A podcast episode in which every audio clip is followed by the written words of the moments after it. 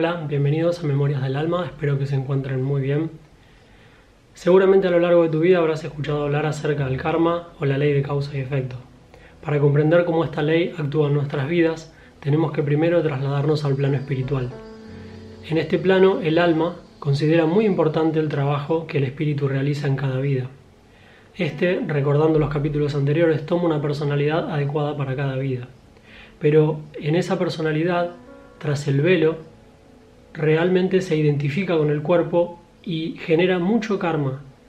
Esto es el daño provocado a las personas o los seres que conviven en su realidad y por esa razón al concluir esta vida, cuando el espíritu regresa a ese plano elevado, recuerda los trazos que han realizado el alma y los guías y tiene la necesidad de descargar ese karma, esa energía acumulada o ese balance que no está de forma correcta distribuida es un juicio que el espíritu no puede dejar pasar.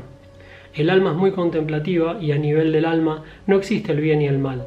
Entonces, por esa razón, en acuerdo con el espíritu, trazan una nueva vida para poder equilibrar el karma. Pero ¿qué pasa cuando el espíritu vuelve a encarnar en esta nueva vida? Tras el velo nuevamente vuelve a olvidar lo que se realizó con anterioridad y se identifica con el envase corporal. En ese momento cuando estamos en la vida, nos preguntamos por qué nos pasan ciertas cosas, sin recordar que muchas fueron hechas por nosotros en una vida anterior y estamos equilibrando el karma. Los budistas dicen que la vida es maya o ilusión, porque la humanidad en su gran mayoría vive en un círculo de nacimiento, muerte y reencarnación, porque no pueden salir de la espiral que genera el propio karma. También podemos generar karma en esta vida sin darnos cuenta, que no haya sido trazado por el alma. Esto es cuando de forma inconsciente obramos y generamos dolor a los que están a nuestro alrededor. Hay una forma de cortar la rueda kármica. Hay una historia muy linda que muchas veces fue contada cuando Buda se iluminó, uno de sus parientes trató de atender con su vida muchas veces. Sus discípulos no podían comprender por qué la acción de su primo y le preguntaron por qué él no hacía nada al respecto. Él, como era un ser muy consciente y estaba despierto, supo comprender que en vidas anteriores había dañado de muchas formas a este ser. Entonces les dijo a sus discípulos que no quería volver a generar karma porque esa era su última encarnación en este plano. Por esta razón, el primo, al comprender que no iba a lograr dañarlo porque la, existencia siempre lo acompañaba, porque estaba contemplado en un manto de amor y de esa forma no podía llegarle ningún daño que este ser le quería hacer. Un día lo insultó este ser frente a todos sus discípulos y Buda le dijo te agradezco mucho porque puedas descargar el karma y te perdono, me perdono y perdono esta situación entre nosotros.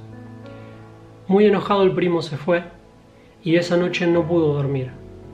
Al otro día por la mañana vino y le dijo, por favor necesito que me expliques por qué me siento tan mal. Cuando Buda le explicó esta situación, el primo se puso a llorar, se arrodilló a los pies de Buda y le dijo que quería que le enseñara porque no quería vivir más en el odio, en la envidia y las bajas energías que había generado en su vida. Buda lo aceptó de forma amorosa y desde ese momento se convirtió en su discípulo número uno. Es Ananda, el primo de Buda, quien fue discípulo durante 40 años y lo acompañó en toda su vida hasta el final. Bueno, esta es una pequeña historia budista que fue real y también la podemos trasladar a nuestras vidas. Muchas veces hay seres que por cuestiones kármicas nos dañan o nos atacan y para la mente racional lo normal es si soy atacado debo devolver el mismo ataque o defenderme con algo similar. Pero eso genera una rueda kármica que no termina más. La forma adecuada, según mi percepción y la de muchos seres más, es trabajar con el Dharma. El Dharma es lo opuesto al karma, es el amor. Cuando un ser nos ataca o realmente nos dañó nuestra vida, debemos comprender que tal vez en vidas anteriores nosotros podemos haber hecho un daño muy grande a ese espíritu encarnado en una vida previa.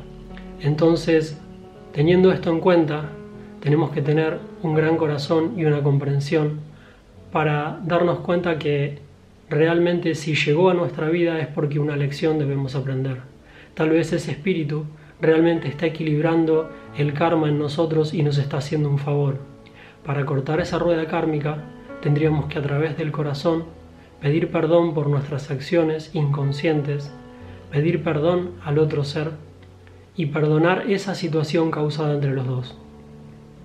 De esta forma se expande una gran vibración que viene de nuestro interior y eso irradia mucha bendición en nuestras vidas y en las de los que están a nuestro alrededor. También llega ese ser. Si el ser está preparado para recibir, realmente puede lograr su sanación. Si no está preparado, cuando su vida se disuelva y el espíritu vuelva al plano espiritual, comprenderá que no es necesario volver a encarnar. De lo contrario, tendrá que seguir encarnando en muchas vidas hasta poder sanar esas aflicciones que causó y que le causaron.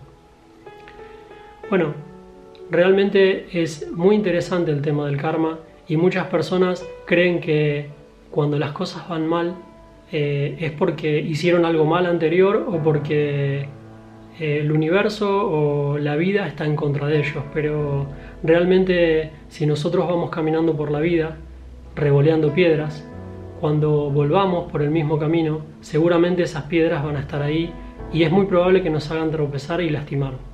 Si por el contrario vamos sembrando semillas, al volver por el camino será otra la realidad.